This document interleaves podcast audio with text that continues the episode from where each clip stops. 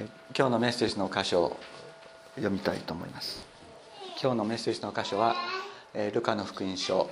2章1節から7節。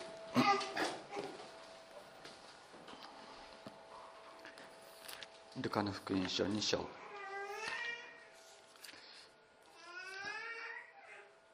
1節から7節。その頃全世界の住民登録をせよという勅令が皇帝アウグストから出た。これはクレニオがシリアの総督であった時の最初の住民登録であった。それで人々は皆登録のためにそれぞれ自分の町に向かっていった。ヨセフも外来の町ナザレからユダヤのベツレヘムというダビデの町へ登っていった。彼はダビデの家系であり血筋でもあったので身重になっているいい名付けの妻マリアも一緒に登録するためであった。ところが彼らがそこにいる間にマリアは月が満ちて男子の遺語を産んだ。それで布にくるんで貝羽を毛に寝かせた。宿屋には彼らにいる場所がなかったからである、えー、いつもですねこの箇所はクリスマスに読む箇所ですね。それで、えー、このクリス2章が、えー、基本的に、えー、クリスマス2章の途中までがですねクリスマスの話で割とゆっくりゆっくりと聖書を読み進めていますのでクリスマスの箇所が終わったらまたアドベントに入るって今年は入るという形になってですねここであのクリスマスの話をやり尽くしてしまったらクリスマスに入ってから一体どうするんだろうって皆さんもちょっと心配になってるかもしれませんけど、えー、まあ、神様はその時にはその時のメッセージをくださるであろうと信じてあのこのところを学んでいきたいと思っております。えー、今から十数年前の話ですけれどもガリラヤ湖のあの北部からですね十数人乗りの、えー、漁船釣り船ですね釣り船。約2000年前紀元1世紀頃に使われそれは炭素あの同位体炭素の測定で分かったんですけれども今から約2000年ぐらい前の釣り船が泥の中から見つかったということがありました。ガリア湖の北部です。十数人乗りの漁船なんです。ひょっとしたらペテロの所有物だったかもしれないです。それはもう本当それはもう可能性としては確実に何パーセントかはあるっていう可能性がそういうものですね。でもちろんそれはですねすぐにあの、まあ、酸素に触れているとすぐボロボロになりますのですぐにあの酸化しないようにコーティングされてあの博物館に設置されたということだったんですけども。仮にですよもしそれがそこにですねペテロとかっていうサインがあったりしてですね、まあ、仮の話ですけどもそれが仮にペテロのものだったとして博物館に収められずにオークションにかけられたとしたらいくらぐらい値段がついたと思います？これはものすごい値段がついたと思います。ひょっとしたらペテロのね後継者を辞任するバチカンローマ教皇はもうお金に糸目をかけずにもうどんなに他のところがお金をだ高いお金の値段をつけたとしてもそれに勝る金額をつけて間違いなくバチカンが買ったであろうと私は思います。もしそういうことがあったとすれば。そのぐらいのものですよね。今日ここで私たちは、えー、イエス様は餌箱に置かれたというところを学びました読みました。もし仮にですよこの餌箱が出てきたとしたら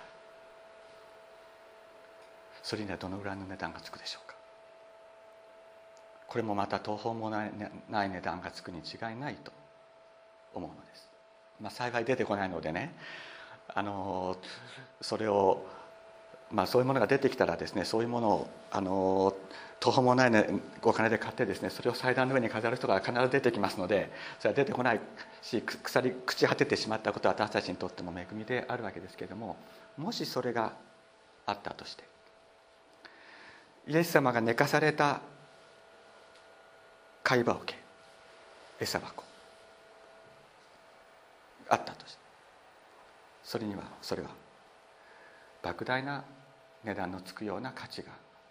価値を人間は見出すに違いないと思います。ここで今日私が皆さんと共に分かち合いたいと思うのは神様は主イエス様をこの地上に置かれたのです。神様が餌箱にイエス様を置かれた。その不潔なですね。もう牛とかロバとか馬とかのよだれだらけ雑菌だらけ。そういう言うならばもうすぐそばに糞があるようなそういうようなところにあった餌箱。その上に神様がイエス様を置かれた。んですその餌箱は一体誰なのか？ということであります。今日メッセージのタイトルとして「餌箱の価値」というタイトルを付けさせていただきましたけども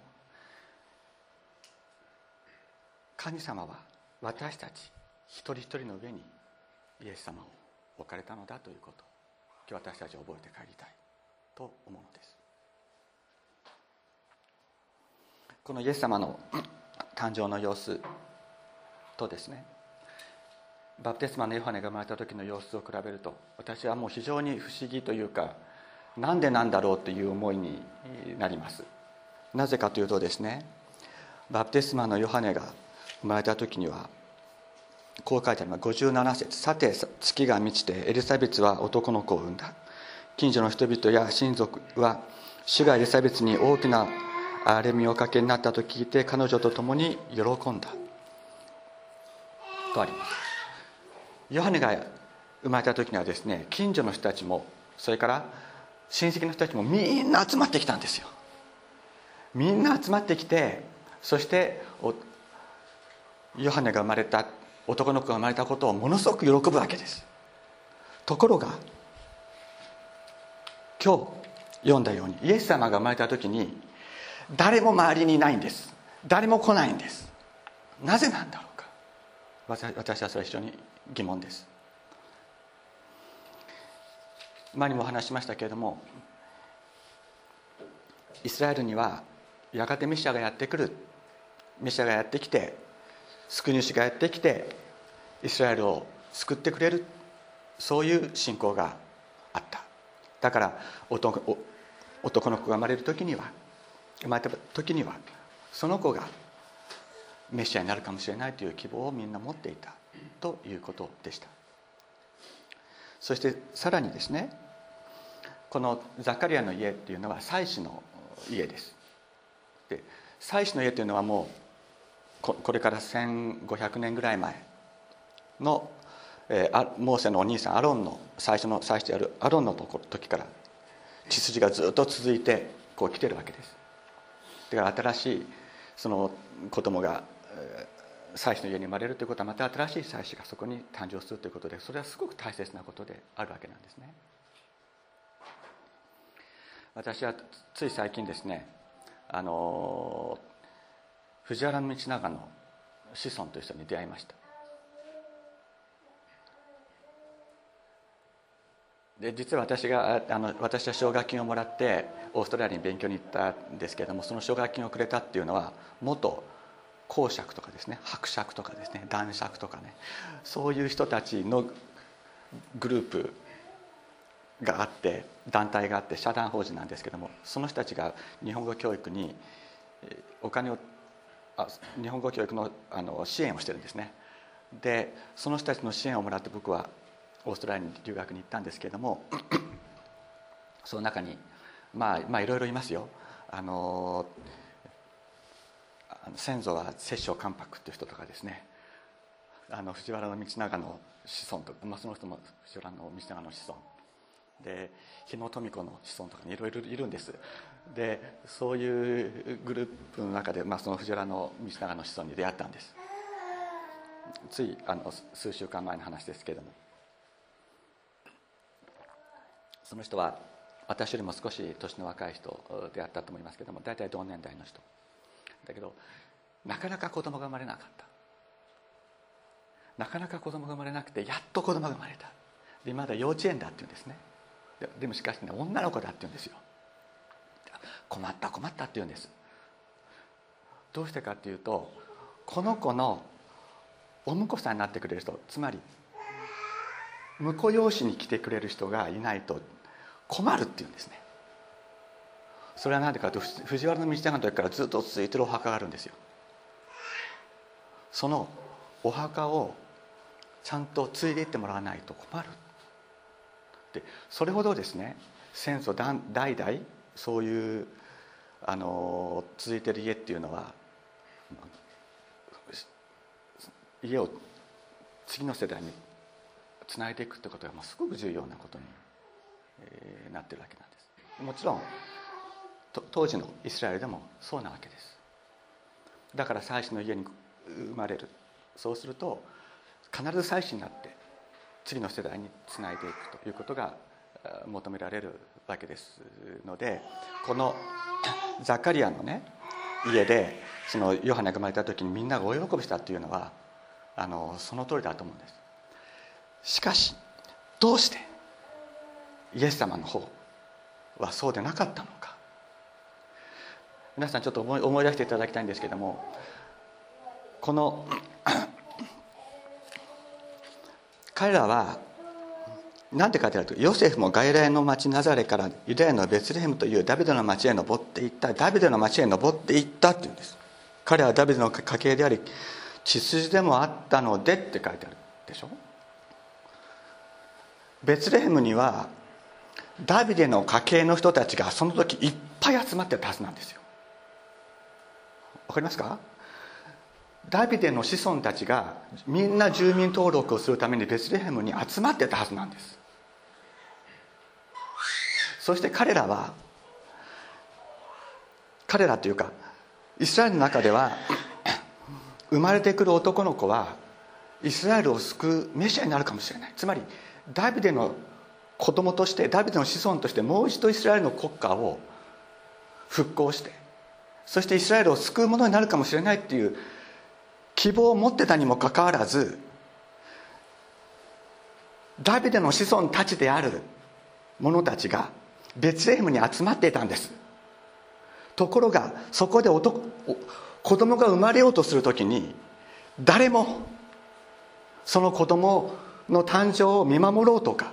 その子供の子供が男の子なのかどうなのかということに興味を示さなかったということなんどうしてでしょうか？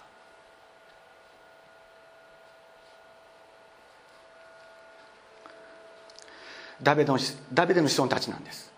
ダビデの子孫たちであればもう一度私たちの家系の中から新しくイスラエルのイスラエル王国を復興する王様が出てきてほしいと思うのが当然じゃないでしょうか。そのように聖書に約束されているわけですから。旧約聖書の中に。このことから私はですねこのように思います。ダビデの子孫たちはメシア来臨の希望そのメシアがやってくるキリストがやってくるという希望はダビデの子孫たちの中では形骸化してた。形骸化してたのだと。本当に新しく生まれてくる子供がダビデの子供ダビデの子としてイスラエルの王国を復興するということは彼らは本当には信じてなかった。言葉では信じてたかもしれない。でも本当には信じてなかった。だから身重になってもう生まれると。マリアがもう生まれる子供が生まれるという時になった時に誰もそれに興味を示さなかったのです。しかし誰かが興味を示すか示さないか。ということとは全く関係なく誰一人興味を示さなくても救い主イエス様はこの地上に生まれたのであります。皆さんどうでしょうか？自分の人生ここにいらっしゃる方だけじゃなくてインターネットで聞いてくださっている方もそうですけれども自分の人生神様祝福してくださる。神様私自分を救ってくださるという言葉を聞いた時に頭では分かっていてもでも本当にそれは現実のこととして自分にそれが与えられるということを信じられなくなっている場合信じられなくなる場合というのがあるかもしれない。このベツレヘムに集まっていたダビデの子孫たち彼らは彼らがそれを信じることができなくなっていたように神様が自分の人生に本当に介入してそして救ってくださるということを信じることができなくなるような痛みや苦しみの中にあるいは絶望の中に陥ることが私たちはあるかもしれません。しかし私たちがどのような状況の中にあっても神様はベツレヘムにイエス様を生まれさせられたように私たちの中に新しい技を行ってくださるのであります。先ほどエサバコの話をしました。皆さんあの動物を飼っていらっしゃいますか？うちには鳥がいます。あの猫を飼ってらっしゃるところだともう少しあのうちよりも猫の大群の方がいいかもしれませんけれどもあのうちはですねあの朝餌餌や水のをやりますけれどもあの餌箱を洗ったりしません。こう餌箱を取ってですね残ってるやつをパッと捨てて新しいやつに変えてそして水も水をパッと捨てて、まあ、水ジャッと入れて戻すだけですね。まあたまに水がぬるぬるしてくるとですねあの洗ったりしますけど毎日こうあのスポンジで洗ったりしないですね。我々人間が使ってる食器っていうのは毎日きれいに洗ってるのにまあこの待遇の違いっていうのは一体何だろうと思うほど待遇の違いがあるわけですね、まあ、それほどですね。餌箱ってのは汚いわけです。餌箱は汚い。その餌箱の上にイエス様を置かれたと聖書は言っています。人々が希望が持てなくなった時持てなかった時にその餌箱にイエス様が置かれたということは希望のない人間の上にイエス様が置かれたということを意味しているのではないでしょうか。私たち一人一人自分を見たら決して清いものではないと思います。汚い。どうしたらこの汚れは自分でね自分でどんなに自分自身を清めようとしてもその自分の心の汚れというものは消すことができないということをみんな自覚していると思います。言うならばその汚さのねレベルから言えばまだ餌バカの方があれは洗えば水で洗えばきれいになる。だけど自分の心は水でどんなにお風呂に入って洗っても汚きれいにならないわけですよ。そういったようなものの上にイエス様は置かれたのだということです。実に神はその独り子を世にお与えになったほどにくださったほどに世を愛された。それは御子を信じる者が一人として滅びることなく永遠の命を持つためであると。ヨハネの福音書の中にありますけれども餌箱の上に私たち一人一人の存在の上にイエス様は置かれたのです。そうするとですねイエス様が置かれた餌箱っていうのはさっき言ったようにですねものすごい価値があるものになるわけですね。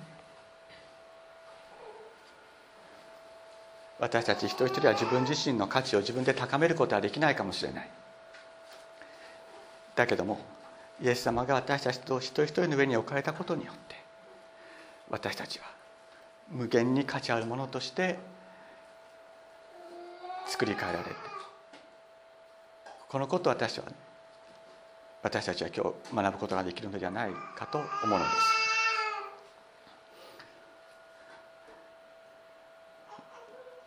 誰も本当にメシアの自分自分たちの子孫の中からメシア救い主が生まれるということを本当に信じることができなかったダビデの子孫たちの中に。そしてまさに汚れと汚れの中にあるそういった者たちの中にイエス様はお生まれになった。そのそこをですね永遠に価値あるものとして作り変えるためであります。ですからどうぞ皆さん今日このことを覚えて帰っていただきたいと思うんです。私たちが自分自身を見て自分を尊いと思えるかどうかということすごく重要なことだと思いますね。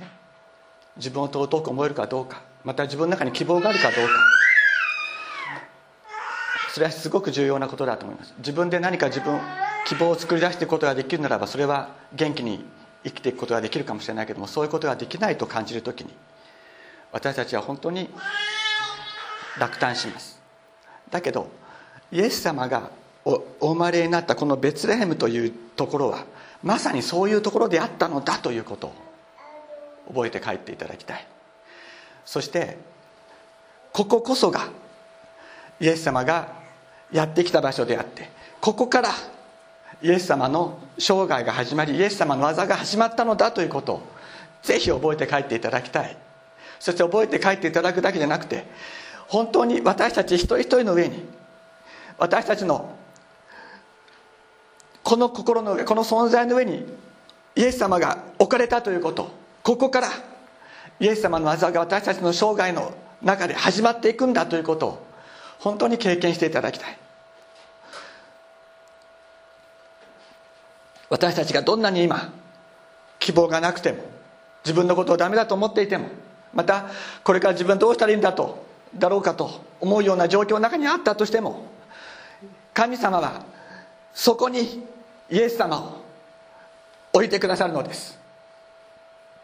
神様はそこにそこにこそ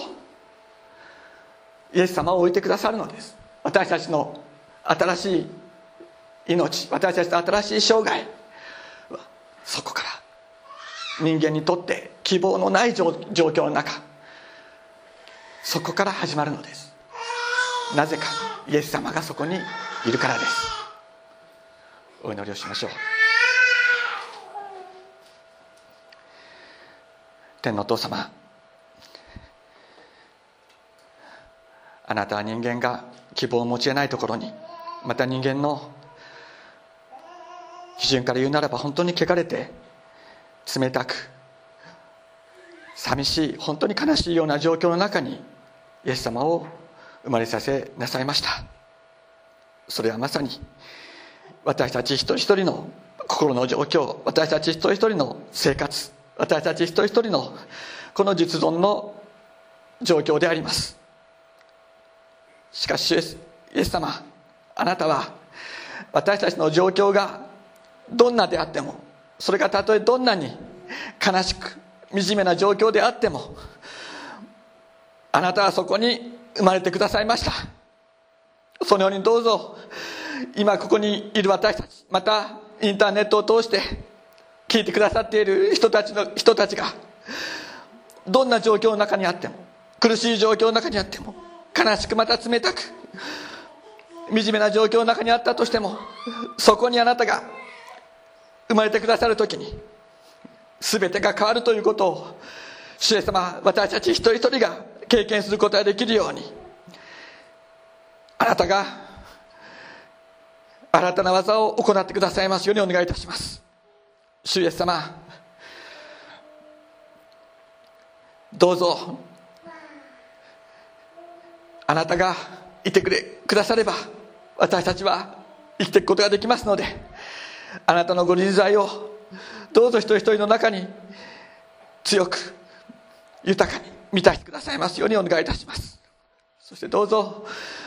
痛みの中にある一人一人あなたがお癒しください。